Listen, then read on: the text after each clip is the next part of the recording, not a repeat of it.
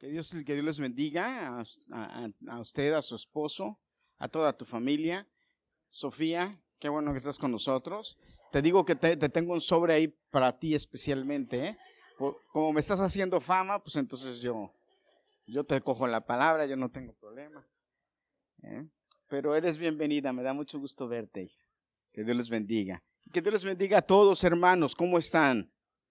Gloria a Dios. Eh, una de las cosas que a mí me fascina de, las, de los tiempos de Dios, hoy voy a hablar, qué casualidad, yo no sé por qué, bueno, no es casualidad, qué coincidencia más bien, o como dice Jairo, eh, eh, diosidencia.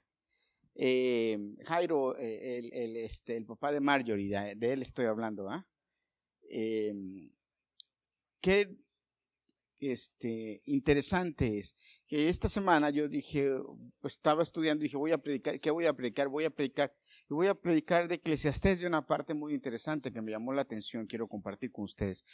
Pero unas semanas antes, semanas antes de que, de que a Liliana le dijeran que no más en el trabajo, ella decidió emprender su negocio y empezó a trabajar con su negocio. Y ustedes saben que ella empezó ya con la tía Fresa y empezó ahí a trabajar y a producir.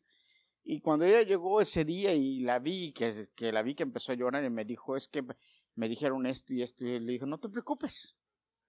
Le dije, tu negocio te va a dar más. Y yo se lo digo, tu negocio te va a dar más y no vas a tener problema. No neces Gracias a Dios, porque los tiempos de Dios son especiales. Aprendiste lo que tenías que aprender ahí tomaste la capacidad que, la, habilidad y la capacidad que necesitabas en ese lugar. Y gloria a Dios, ¿tú ves? Y cuando haya necesidad de otra cosa, pues Dios provee, porque Dios es un Dios de tiempos. Y hoy vamos a aprender esto en la palabra de Dios. ¿Sí? Algunas lecciones de la vida, hermanos, que como, como Dios es un Dios de tiempos y que nosotros debemos aprender de la palabra de Dios, de lo que la Biblia nos enseña, para vivir correctamente, para vivir mejor, porque yo les he enseñado y les he tratado de decir de lo que la palabra me enseña y nos enseña. El, hermanos, el Evangelio de Jesucristo no es un Evangelio eh, evocado o dirigido nada más al reino, de, al, eh, para la eternidad. Es un Evangelio que nos enseña a vivir mejor en esta tierra. Y si nosotros aprendemos a vivir bajo los lineamientos de Cristo, bajo los lineamientos de la palabra de Dios, bajo los lineamientos de, los, de, lo que nos enseña la palabra de Dios, vamos a vivir bien. Ustedes saben, el libro de Eclesiastés es un libro, si ustedes lo leen, ¿cuántos han leído Eclesiastés? Bueno, creo que todos hemos leído Eclesiastés. Ahora, el libro de Eclesiastés es un libro eh, desesperanzador. Es un libro que si usted lo lee detenidamente y lo analiza, dice, pues entonces, ¿qué me espera de la vida? Salomón, que es el escritor de, de Eclesiastés, que es el hombre más sabio, dice la Biblia, que es el hombre más sabio que ha habido en, la, en el universo, en la historia, Salomón, dice, si vanidad de vanidades, todo es vanidad todo es trabajo en la tierra, todo es mal. Dice, llega hasta decir que todo es mal, en la tierra todo es mal. O sea, ¿de qué nos sirve? Y, habla de varias cosas, dice, ¿de qué le sirve al hombre trabajar y trabajar y trabajar? Si lo único, fíjate, dice de lo único, y lo repite en el capítulo primero, en el capítulo dos, en el capítulo tres, lo repite varias veces en el libro. Dice, lo único que realmente le sirve y le trae satisfacción al hombre es trabajar y comer de lo que trabajó. Yo digo, ya que estoy haciéndome viejo, qué triste es que uno empieza a perder el gusto por la comida porque es lo que realmente le produce placer a uno comer. El día que a mí se me quite el gusto por el dulce, ya dije, ya, se me se acabó todo. Porque no hay nada más que disfrute yo que un pedazo de dulce. allá en Vermont venden unos dulces que se llaman, ¿cómo se llaman, Daniel, esos dulces? Los dulces de leche, esos compro yo. ¿Quién sabe cómo se llama? Yo voy y le digo, deme de esos. Eh, que yo me lo meto a la boca y ay, Yo creo que de esos hay en el cielo, porque a mí me encanta. Las glorias que ahora voy a México, estoy loco por comer. A la mañana decían un bolillo con cajeta. hermano, usted no sabe lo que es eso. Qué delicia, un bolillo con cajeta. El dulce, bueno, a mí me gusta el dulce. Pero el día que uno deja de, de, de saborear la comida, que ya. Por eso la Biblia dice, joven, escúchame, ¿cuántos jóvenes hay aquí? Levanten la mano. Dice, joven. ¿Mm? Sí, si tú eres joven, levanta la mano. Si Inés se cree joven, levanta la mano. Pero fíjate lo que dice la Biblia. Gózate joven en tu juventud y tome placer tu vida. Dice, Proverbios, eh, eh, eh, Salomón lo dice en Eclesiastés. Proverbios también escribió Eclesiastés, perdón, Salomón. Acuérdate nada más dos cosas. Dos cosas. De todo lo que hagas te va a juzgar Dios. Primero. Pero también lo segundo dice, porque van a llegar los días en que vas a decir, ya no tengo contentamiento. Hermano, mire, déjeme decirle, en mi trabajo yo veo viejitos de 89, 90, 91, 92, 93 años. Los veo. Los pobres van caminando. yo me quedo así. Y yo les hablo, les hablo, digo, ¿cómo está fulano? ¿Cómo está? Estoy, me dicen, y siguen por ahí. Ya no tienen contentamiento. ¿Por qué? Porque ya los días de ellos ya no, ya nada les alegra, ya nada les, ya. Por eso, gózate mientras tengas vida y seas, gózala mientras la puedas. ¿Sí? Pero esas dos recomendaciones da el sabio Salomón. Acuérdate que de todo lo que hagas te va a juzgar Dios. Primero. ¿Sí? Y lo segundo es, acuérdate también que va a llegar el día en que Hermanos, si nosotros nos pudiéramos, nos pusiéramos a analizar proverbios, eclesiastés y leyéramos, y lo aprendiéramos y viviéramos de acuerdo a eso, nuestra forma de vida cambiaría. Eclesiastés es un escrito para, para la vida y nos enseña la vida tal y como es, la vida cruda como es realmente. ¿Mm? Le, le podemos llamar un libro existencialista y por ello interpretar lo que se habla nos enseña a poder ser felices en un mundo que no es feliz, en un mundo que es infeliz porque, porque Eclesiastés dice, Proverbios también lo dice, pero Eclesiastés, de eso es lo que estoy hablando, dice, sí, que todo es carga, que todo es pesado. Y algo que dice mucho es que todo es repetido, que nada hay nuevo. Sale el sol y se mete, sale. hermano, usted no, ha llegado, no le ha llegado momentos en que tú dice siempre lo mismo, lo mismo. Mire, a mí me, a mí me fascina, me voy nos vamos de vacaciones mañana. En la mañana salimos de vacaciones. Pero yo ya estoy sufriendo por el día que tengo que regresar. Usted se ríe, yo no. En serio. Yo nada más pienso en el día que tenga que regresar a trabajo otra vez, en lo mismo. Yo digo, ay, en mi trabajo hago lo mismo. ¿Cuántos de ustedes hacen lo mismo en su trabajo? Lo mismo. Yo no sé por qué, déjeme decirle algo, hermano. Escúcheme bien lo que se le voy a decir. Yo no sé por qué usted no ha aprendido inglés y aprender inglés es tan fácil. Porque dicen lo mismo. Yo aprendí en mis trabajos que la gente te dice lo mismo, que no se sale de ahí. Si una persona baja y te dice un día, buenos días, que tengas buen día, que la pases bien, todos los días te va a decir lo mismo, porque así somos. Si alguien baja y te habla de, oh, ¿cómo estuvo el juego? Te va a hablar del juego. Si aquel otro se queja de clima, se va a quejar de clima, esté frío, caliente, lloviendo, nevando, se va a quejar de clima. La gente dice lo mismo, hace lo mismo, somos así. Es muy difícil que cambiemos. Pregúntatelo, pregúntatelo tú mismo. ¿Qué es lo primero que haces cuando te levantas? Lo haces todos los días. ¿Y cambias? lo haces igualito. Analízate. Por ejemplo, yo me levanto, me voy, me tomo mi medicina, me lavo la boca y me siento a tomar una taza de café. Es lo primero que hago. Me levanto, me siento en la cama porque ya está mi forma de, sentarme en la cama. Señor, gracias. Gracias. Entonces ya empiezo y va, me voy. Ah, lo mismo. Siempre lo mismo. Y no es que seamos, es que la Biblia lo dice. Pero en este capítulo 3 de Eclesiastés hay algunas lecciones que yo quiero que estudiemos hoy, rápidamente. ¿Qué, ¿Quieren hacerlo conmigo? En la vida todo tiene su momento y hay tiempo para todo. Esto es algo que tenemos que entender. En la vida todo tiene su momento y hay tiempo para todo.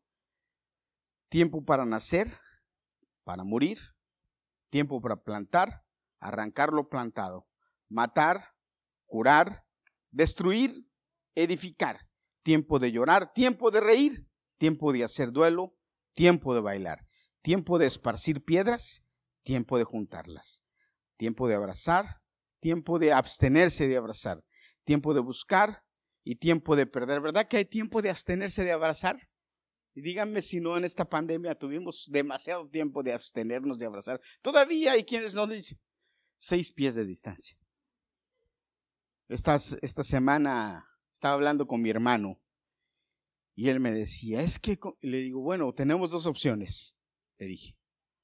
O vivimos sin miedo al COVID y vivimos normal, o vivimos con miedo y vamos a tener problemas. No podemos vivir con miedo. Decía un predicador que estaba escuchando en la semana, decía, híjole, qué buena práctica tuvo el diablo para cuando venga el anticristo. El anticristo. Se dieron cuenta que la mejor táctica que hay para controlar al mundo es miedo. Pero yo me pregunto, nosotros que, somos cristianos y confiamos en Dios, ¿Por qué tenemos miedo? Si la Biblia está llena de pasajes en donde dice, no tengas miedo. Tiempo de guardar, tiempo de tirar. Tiempo de rasgar, tiempo de coser. Tiempo de callar, tiempo de hablar. Tiempo de callar y tiempo de hablar. Por ejemplo, este es tiempo de hablar mío y tiempo de callar de ustedes, ¿verdad? No es al revés. No es tiempo de que ustedes hablen, es tiempo de que ustedes escuchen. Es tiempo de que yo hable. ¿Cómo nos da lecciones Eclesiastes? Gloria a Dios. Seguimos. Tiempo de amar, tiempo de aborrecer, tiempo de guerra, tiempo de paz. Y luego sigue, ¿qué provecho obtiene el que trabaja de aquello en que se afana? He visto el trabajo que Dios ha dado a los hijos de los hombres para que se ocupen en él. Todo lo hizo hermoso en su tiempo y ha puesto eternidad en el corazón del hombre, sin que éste, sin que el hombre alcance a comprender la obra hecha por Dios desde el principio hasta el fin. Sé que no hay para el hombre cosa mejor que alegrarse y hacer bien en su vida, y también que es don de Dios que todo hombre coma y beba y goce de los beneficios de toda su labor. Sé que todo lo que Dios hace es eterno. Amén. Gloria a Dios. Te damos gracias, Padre, por tu palabra. Te damos gracias por tu amor.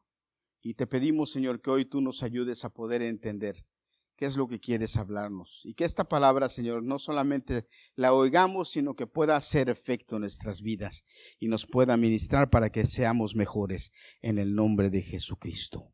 Amén. El, el maestro Salomón nos dice que hay tiempo para todo. Y una de las cosas que nos cuesta trabajo como hombres, como personas, es entender esto.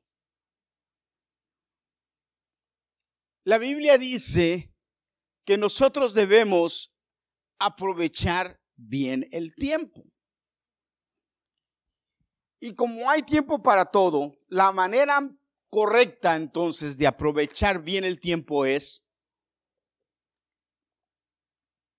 dedicarle a cada cosa el tiempo que le corresponde.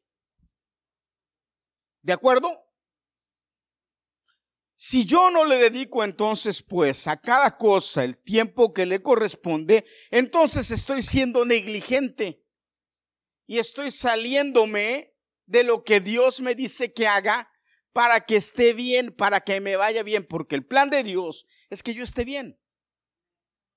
Lo que Dios quiere es que yo esté bien. Ahora, es importante que yo como hombre aprenda a distinguir los tiempos en mi vida.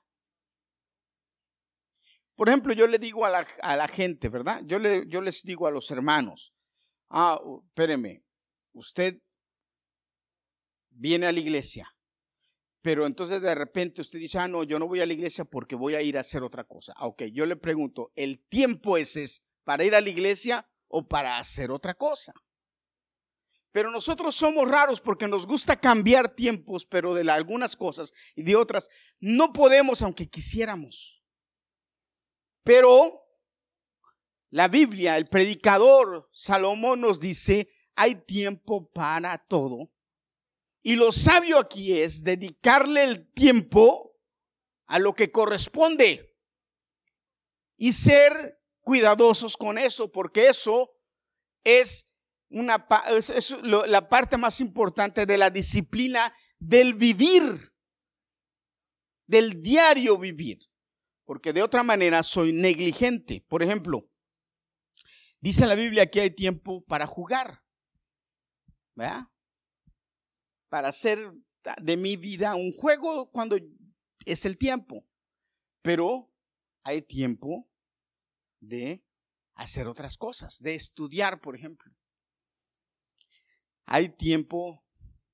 A mí me, llama mucho la atención porque, por ejemplo, nosotros, los niños crecen y, y el niño, usualmente el niño, si no me equivoco o ya no me acuerdo, los primeros dos o tres años depende completamente del papá. Bueno, Marjorie me puede decir ahorita con el bebé, que es el más pequeño que hay. Los primeros dos o tres años el bebé depende del papá y de la mamá completamente.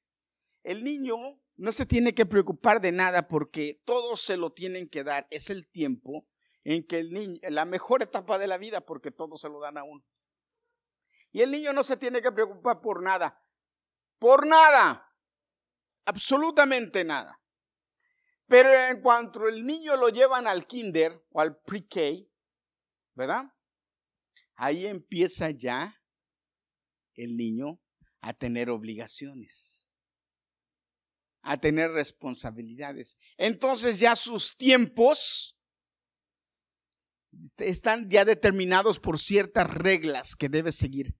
Ahora, la cuestión aquí es que el papá es el encargado de marcarle los tiempos. El papá es el encargado de enseñarle los tiempos. Ahora, ¿esto es raro, hermano? No, ¿verdad? Usted como papá le enseña a sus hijos los tiempos. Mira, tienes que levantarte. Mira, tienes que lavarte los dientes. Mira, tienes que vestirte. O si todavía lo viste usted, lo viste, pero ya usted le enseña que se vista.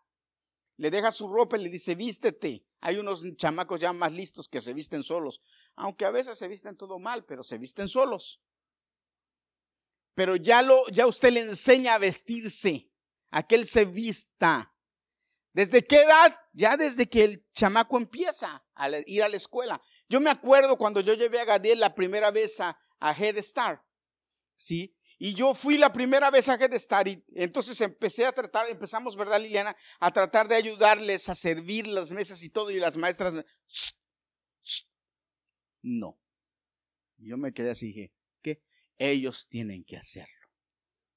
Y yo me quedé así, cuando ya vi a los niñitos que ya tenían más tiempo ahí, que ellos eran los que empezaban a poner la mesa, empezaban a poner los platos, empezaban a servir, a poner las cosas, y que ellos empezaban a acomodar todo para que los mismos niños comieran, yo dije, ah, si lo hacen aquí, lo pueden hacer en la casa. Sí, pero a veces nosotros decimos pobrecitos y entonces estamos quitándole los tiempos. Gracias hermana porque alimentó mi... Estamos quitándole los tiempos de los en los que debemos enseñarle, porque si les quitamos los tiempos en los que ellos tienen que hacer ciertas cosas, entonces ellos están usando el tiempo en otra cosa que no deben usar. Es un problema. ¿Me explico, hermano? Por eso el predicador dice, hay tiempo para todo. Y desde que empiezan, entonces ya empiezan los tiempos a gobernar tu vida. Porque hermano, el tiempo Dios lo nos, lo, nos lo dio Dios para vivir en la tierra. Dios no tiene tiempo. Dios infinito, poderoso, grande. En Él no hay tiempo. El tiempo está aquí en la tierra. Entonces debemos aprender a distinguir los tiempos, ¿sí? Y el Espíritu de Dios, como decía mi esposa hace rato, Él es el que nos da capacidad de poder distinguir los tiempos en los que vivimos y poder hacer o trabajar en los tiempos correctos y hacer lo que debemos hacer en los tiempos correctos.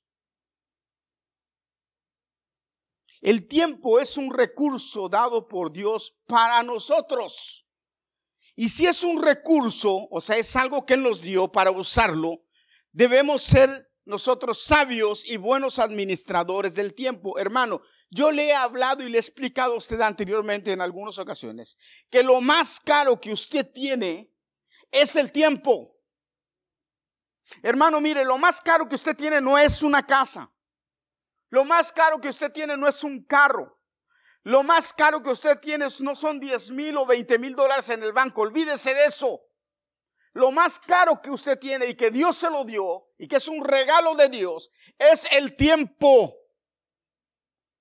Pero si usted malgasta el tiempo, está malgastando el mejor regalo que Dios le dio.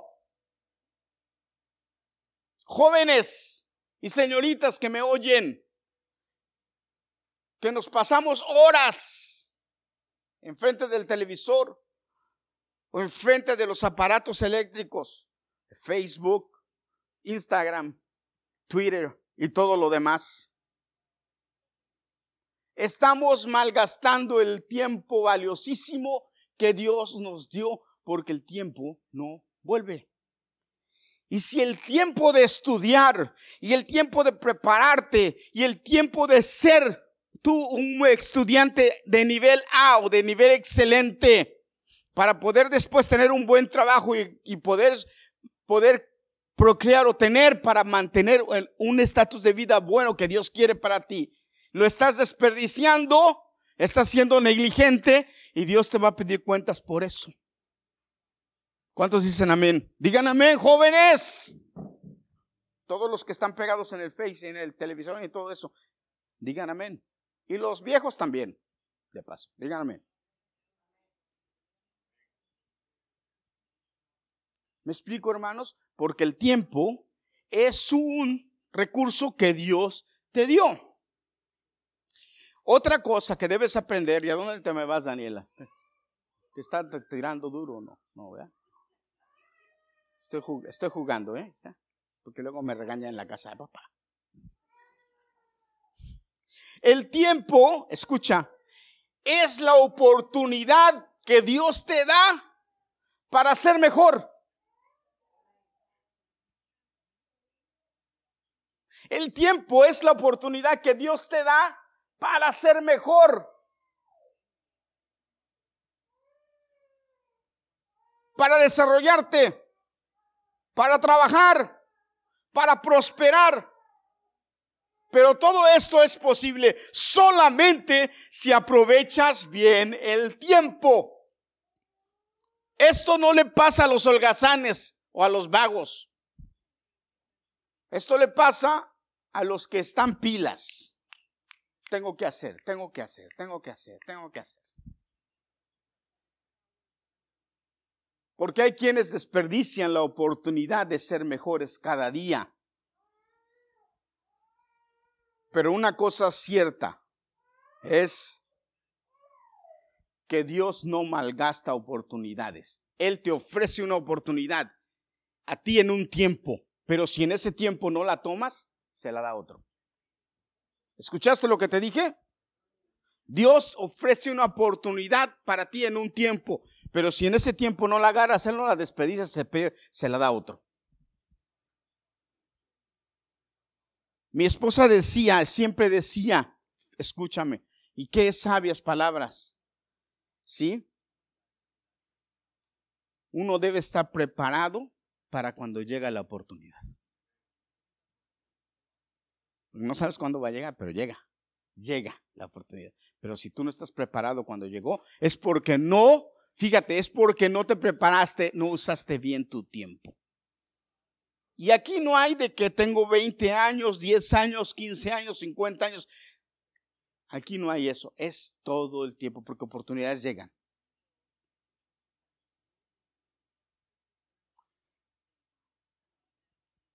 Déjame decirte algo.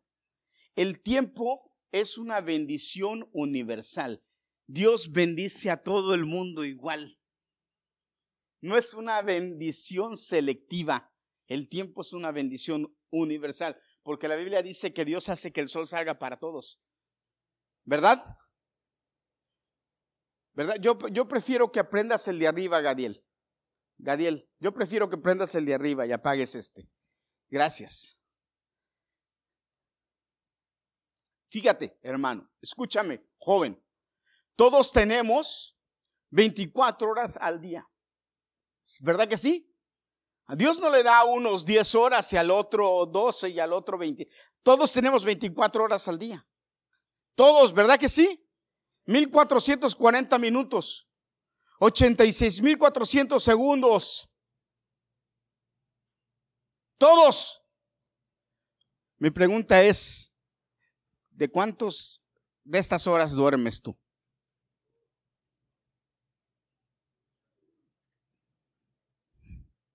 ¿De cuántas horas de estas otras tú pasas el día sin hacer nada? Realmente en el día, ¿cuánto produces para bien tuyo? Mira, no para los demás, para bien tuyo.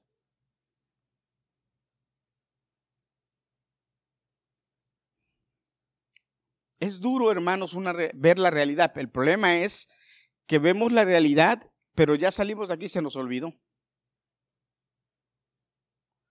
Te voy a decir algo, por ejemplo.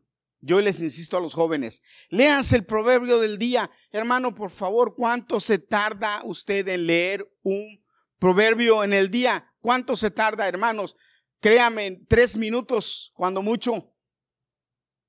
Tres minutos de los 60 que tiene una hora de las 24 horas del día. Y a veces no nos leemos ni el capítulo del día. Pero ¿qué tal la serie del Netflix? Nos la aventamos toda. Y el fútbol, ay, ahora que hay finales, pues nos lamentamos el fútbol.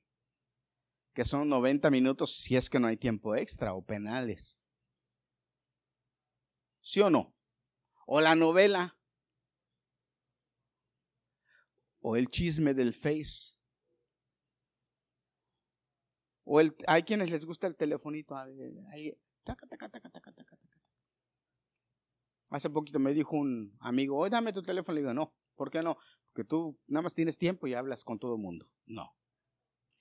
Hay algo que debes saber. Debes saber, joven, señorita, no importa que tengas cinco años, pero ya me estás escuchando. Como Michelle, que yo no sé si me está escuchando o no, pero a lo mejor no me entiende, por eso es que no me escucha. Pero sería bueno que se lo dijeras quiero que sepas, los más jovencitos, Anthony, Jeremy, Sofía, Angie, Ángel, quiero que sepan, es muy importante, se los tengo que decir. ¿eh? La vida no se detiene. Tienen etapas. Las etapas de la vida van y vienen en ciclos, pero no se detiene. Si tú hoy tienes cinco años, déjame decirte, nunca más vas a volver a tener cinco años. Porque las señoritas son raras. Tienen cinco años y quieren ya tener 14, 15, 16. Tienen 14, 15, 16, quieren llegar a 20. Pero llegan a 20 y ahí se quieren detener. Y cuando llegan a 40 o 50, entonces a todo el mundo le dicen que tienen 20 o 30. Hermano, no se equivoque, muchachas, no se equivoquen, jóvenes, no se equivoquen. La edad no, la vida no se detiene. Pero quiero que sepas que todo lo que vas a vivir de viejo lo tienes que construir cuando eres joven, de niño. Y si tú empeñas y, y, eres bien responsable con tu tiempo, y eres cuidadoso con tu tiempo, y cuidas tu tiempo, vas a vivir mejor cuando seas viejo. Pero si no cuidas tu tiempo ahora, vas a tener problemas. Y cuando, cuando, cuando seas ya mayor, vas a voltear atrás y vas a decir, ¿por qué no hice esto? ¿Por qué no aproveché? ¿Por qué desperdicié? Pero el por qué ya ni por qué lo dices. Ya mejor ni lo digas. Ah, preocúpate por algo. Tú sabes, yo he analizado mi vida. y yo le doy gracias a Dios. Yo le doy gracias a Dios, muchas gracias a Dios, que me, que me, me, me puso de alguna manera la idea de venirme para acá. Porque cuando yo estaba en México ya llegó un momento, yo estaba perdido, ya no sabía para dónde jalar, qué hacer y tal. Y si me hubiera quedado en México, me hubiera ido mal.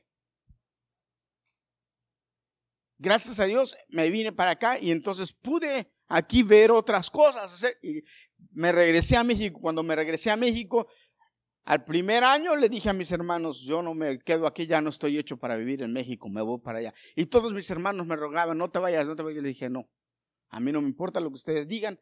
Si me quedo aquí, no voy a hacer nada. Voy a hacer, voy a, me va a ir mal me voy para allá. Y me regresé. Y aquí Dios me ha bendecido. Pero allá en México estuviera mal, estuviera mal, porque yo he analizado mi vida y no me arrepiento, me siento muy contento. Pero hay que aprovechar el tiempo. Hay, tenemos que aprender a poner cada cosa en su lugar y, a distinguir los tiempos y poner el tiempo en el momento correcto. Tenemos que ver las, lo que hacemos en cada momento, qué acciones tomamos en cada momento, en nuestros espacios. Reconocer que esto nos permitirá vivir de una manera ordenada. Y el orden es un buen, el orden es un buen conductor para nuestra vida. ¿Qué hago en el día? Sería muy bueno que nosotros un día, cada uno de nosotros un día, nos sentáramos analizar, ok, ¿qué hago en el día? ¿Qué hago en la semana? ¿Qué hago en el mes? A ver, esto, esto, esto. Es que lo escribieras. Ah, pastor, pastor, me, me va a decir alguien, pastor, pero yo soy ama de casa y déjeme decirle, me falta tiempo. Hermano, déjeme decirle, no es así. No debe ser así. Yo siempre he dicho que aquel que me dice es que no tengo tiempo es que es mal administrador de su tiempo. Porque si la Biblia me dice que hay tiempo para todo, es porque hay tiempo para todo. Porque eso es lo que dice aquí el, el, predicador. Hay tiempo para todo. Algunos de, ah, muchos de nosotros hemos dicho, no tengo tiempo. ¿Cuántos, ¿Cuántos de ustedes han dicho, no tengo tiempo? Siéntese y escriba lo que hace y vea en qué está perdiendo el tiempo, que no tiene tiempo. En dónde se le está yendo el tiempo, que no tiene tiempo.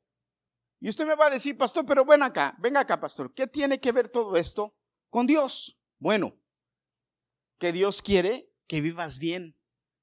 Y si Dios te da sabiduría e inteligencia para vivir bien, lo principal en la vida es administrar el tiempo. ¿Por qué? Porque lo más caro que hay es el tiempo. A ver, le voy a poner un ejemplo. Si alguien viniera y le dijera a usted, le voy a dar 5 millones de dólares, administrelos, ¿usted qué haría? ¿Usted qué haría? Sí, los voy a administrar. ¿En qué? ¿Cómo le haría? ¿Qué haría? ¿De verdad haría algo? Hermano, créame, la mayoría de nosotros no sabríamos ni qué hacer. Pero una persona ordenada, que tiene orden en su vida, es más fácil que sepa qué hacer con todo lo que tiene. Sí, porque es ordenado. Y a Dios le gusta el orden. Dios no hace nada por, porque, ah, o por, e, no, Dios es ordenado en todo. Debemos nosotros ser ordenados en nuestra vida y conducirnos de acuerdo a ese orden para poder tener éxito, para poder alcanzar nuestras metas, para poder alcanzar lo que yo quiero alcanzar. ¿Qué quiero ser? ¿Qué quiero alcanzar? ¿Qué quiero? Ah, por ejemplo, usted, un joven me puede decir, pastor, pero es que yo no sé qué quiero ser de grande. Ok, pero si estás estudiando la primaria, sé el mejor en la primaria. Aprovecha el tiempo. Si estás estudiando la, la high school, sé el mejor en la high school. Cuando seas, eh, vas a llegar a otro nivel, entonces vas a ver lo que, lo que sigue. Por lo pronto, preocúpate por lo que estás, en dónde estás. Por ejemplo, jóvenes, ¿a cuántos de ustedes les dice el maestro, les voy a dejar un trabajo que me lo van a entregar en un mes? ¿A cuántos les han dicho eso en la escuela? Un trabajo para un mes. A ver, levante la mano. ¿Y cuántos de ustedes han estado preparando ese trabajo los dos o tres días antes de que llegue el día que lo van a entregar? Y hasta van con el maestro y le dicen, maestro, deme más tiempo. Pena le debería de dar, pena les debería de dar ir con el maestro y decirle, deme más tiempo. Porque si yo fuera el maestro le digo, no, si no me lo entregas ese día te repruebo, punto, no más. Porque tuviste un mes y si tú no fuiste administrador de tu tiempo en un mes, no vas a hacerlo en dos días. ¿O qué clase de trabajo me vas a entregar en dos días? ¿Hay razón o no hay razón? Pero si a usted le dan un mes, oiga, con tiempo prepare, ok, tengo esto, ven, 10, 15, una hora diaria, media hora diaria, y hermano, le, eh, saca 100 en ese trabajo. Porque mire, una media hora diaria, ¿cuánto es? A la semana son tres horas y media. 3, 6, 9, 12. la mitad de un día completito. Es demasiado tiempo para hacer, no importa que sean 100 páginas, es demasiado tiempo. Pero si se administra, lo hace. ¿Sabe qué dice? ¿Sabe qué dice el predicador? Salomón. ¿Sí? Basta ya, oh perezoso, de dar vueltas en la cama, de decir otro ratito más, levántate. Eso lo dice, ¿no lo ha leído? Ah, caramba, así dice. Y luego y luego dice, mira la hormiga, perezoso, que sin tener jefe ni quien le mande, solita sale a coger comida para guardar para el invierno y en el invierno vive, no sale, en el invierno no sale la hormiga. Ustedes no las ven, pero están muertas, no. Están allá escondidas, pero tienen comida. Y nadie las manda, dice.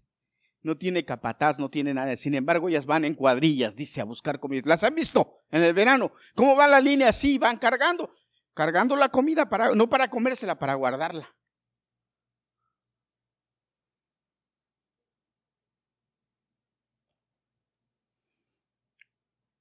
Para terminar,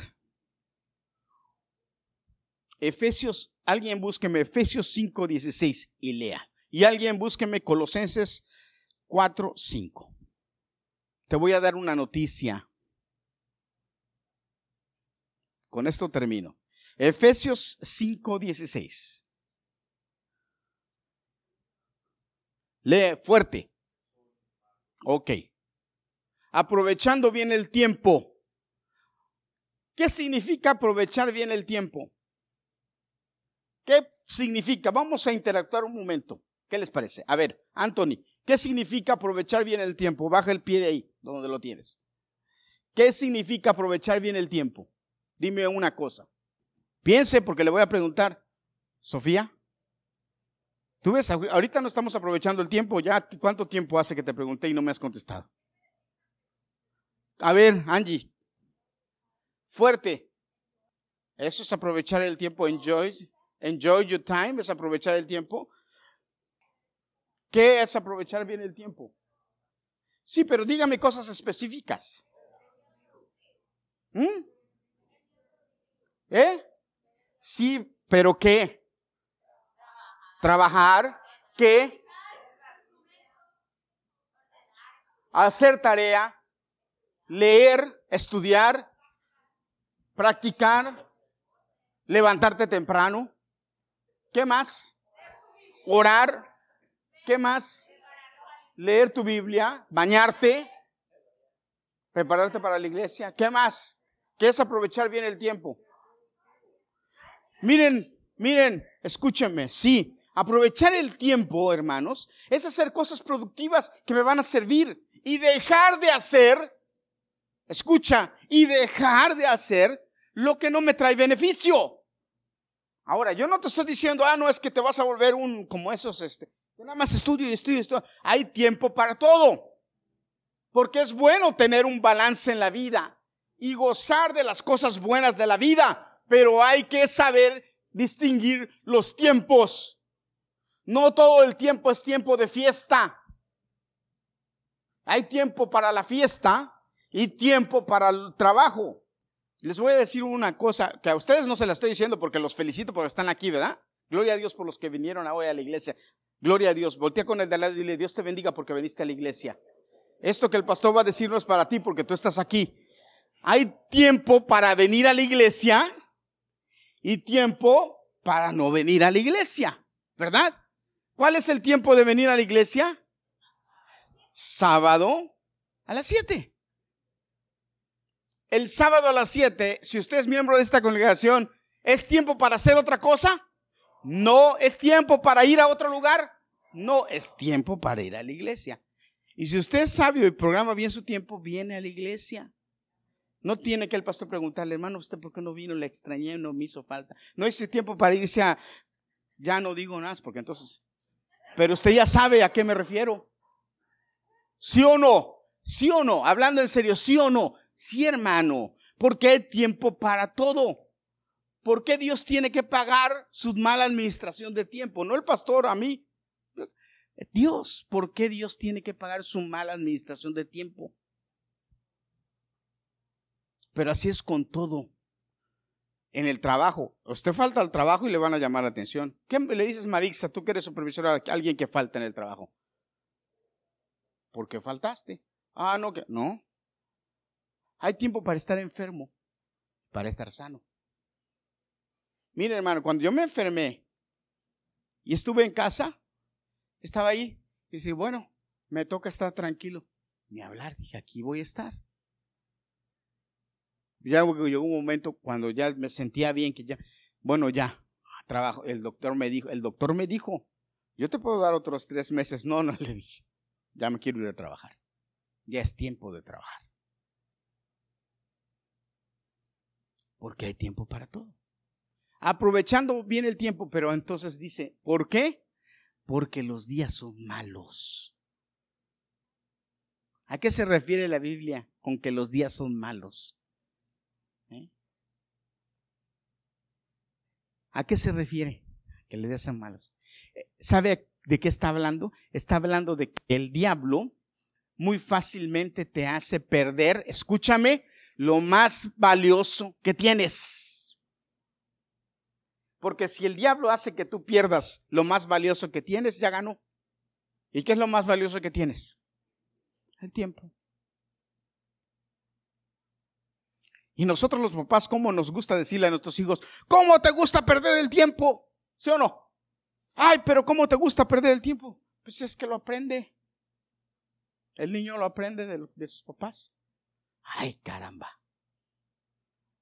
Porque nosotros somos los que tenemos que enseñarles aprovechar el tiempo. Pero ¿verdad que vamos a ser mejores mayordomos ya? ¿Sí? Marjorie, ese niño tú tienes que ponerle una disciplina. Aparte de ir a la escuela, una disciplina. En donde él aproveche el tiempo. Y esa disciplina lo va a hacer disciplinado. Ay, que estoy muy ocupado. Ocúpese. Que mientras más ocupado esté su hijo, menos tiempo para lo malo va a tener, porque el tiempo está malo. Entonces eso es aprovechar bien el tiempo, porque los días son malos. Y si yo no hago que mi hijo aproveche el tiempo, escúchenme papá, mamá, si yo no hago que mi hijo aproveche el tiempo, el diablo se le va a dar en qué usarlo.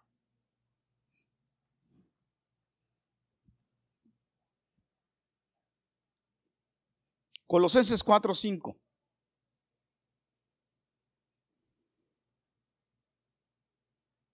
¿Alguien me lo lee o lo leo yo? Colosenses 4, 5. Sí, fuerte.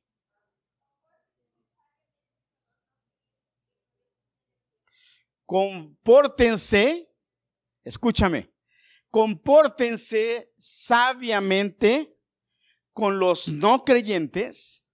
Y luego dice, y aprovechen bien el tiempo.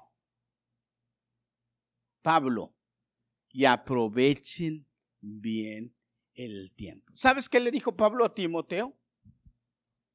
Entre tanto que voy, ocúpate en la lectura, la exhortación y la enseñanza. Lee. ¿Cuántos de los que están aquí leen? No nada más la Biblia, leen.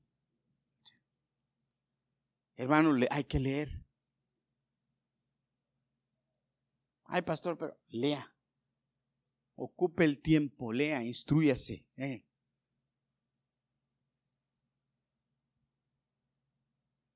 Aproveche bien el tiempo. Les decía, todos debemos en algún momento sentarnos y escribir. Ok, ¿qué es lo que hago? Esto hago, esto hago, esto. No se engañe, usted, usted sabe. Tampoco se lo tiene que enseñar a nadie, es usted.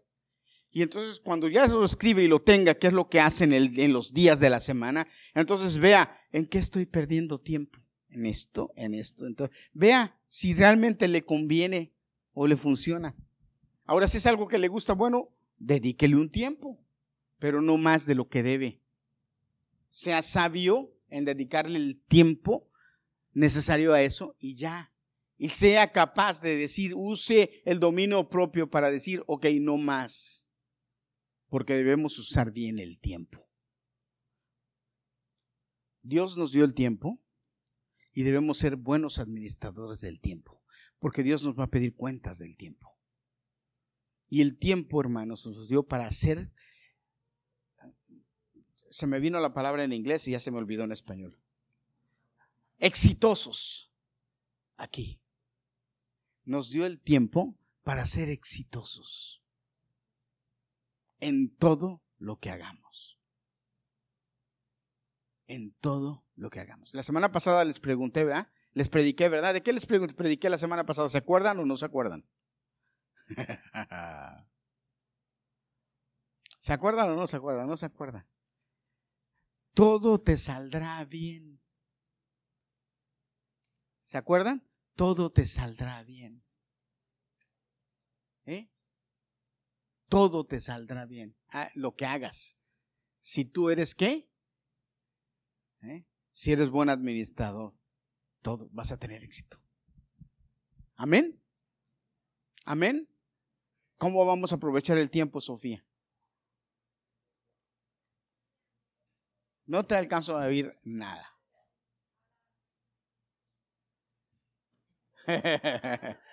bueno, espero que hayan aprendido al menos hoy y ya tengan en su mente qué es lo que van a hacer, qué es lo que va a hacer Anthony de hoy en adelante. Ya lo tengan en la mente y sepan qué es lo que van a hacer. Porque necesitamos, hermanos, aprovechar bien el tiempo, porque los días son malos. Amén. Póngase de pie, hermano, vamos a despedirnos.